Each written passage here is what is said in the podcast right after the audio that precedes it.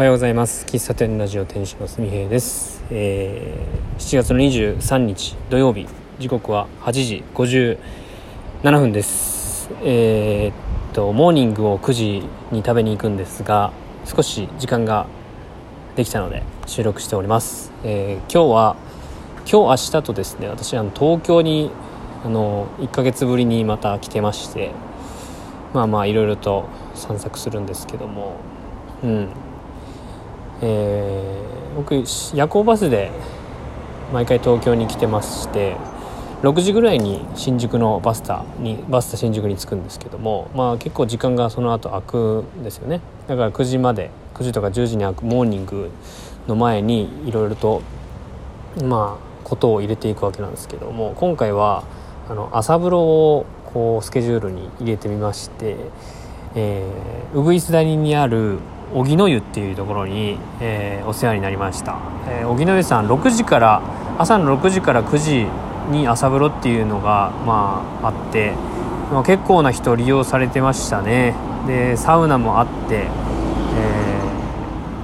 えーサウナやりますよね、えー6分、えー水風呂、えーぼーっとするっていうこのルーティンをですね3回回しまして、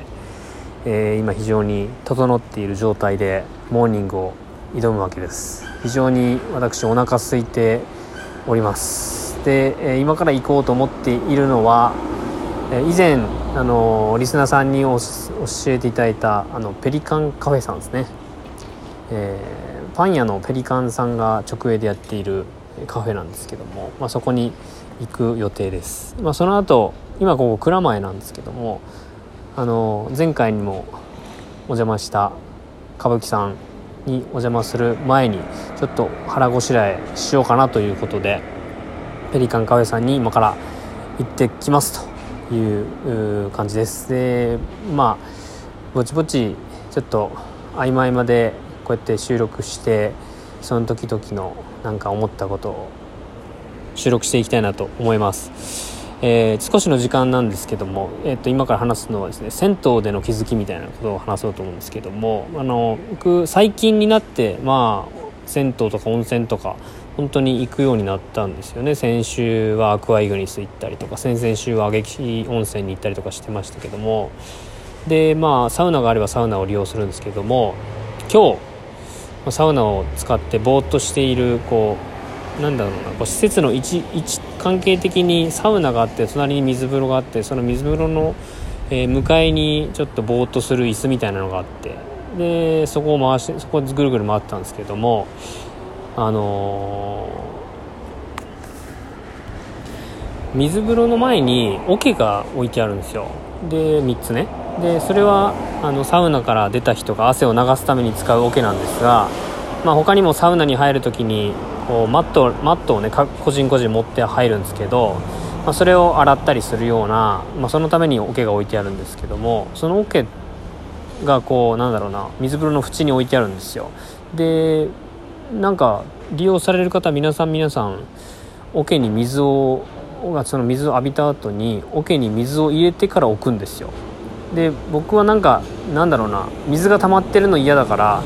最初はあのわざわざその桶に入ってた水を出して水が溜まらないように逆さにして置いてたんですよ。そしたら利用者の方の多くが、えー自分が水浴びした後の桶にいちいち水を足して置いてるんですよ縁に。で僕その利用してるこうぼーっとしてる間に考えたこととしてはまあよくよく考えてみたら当たり前なんですけどその桶が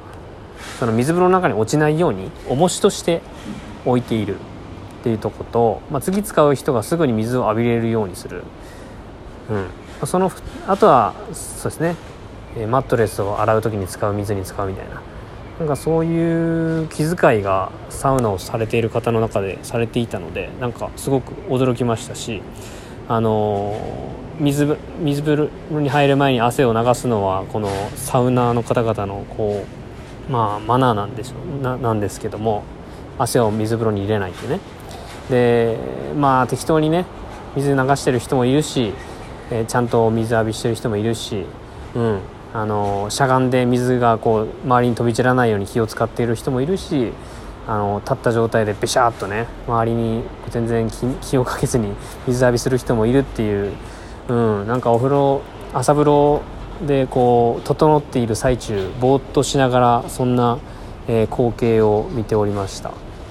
うん、楽しかったですね。なんか整ったしなんかそういう、うん、人間観察も楽しい、えー、朝風呂でした。はい以上です、えー、もうオープンしたので今から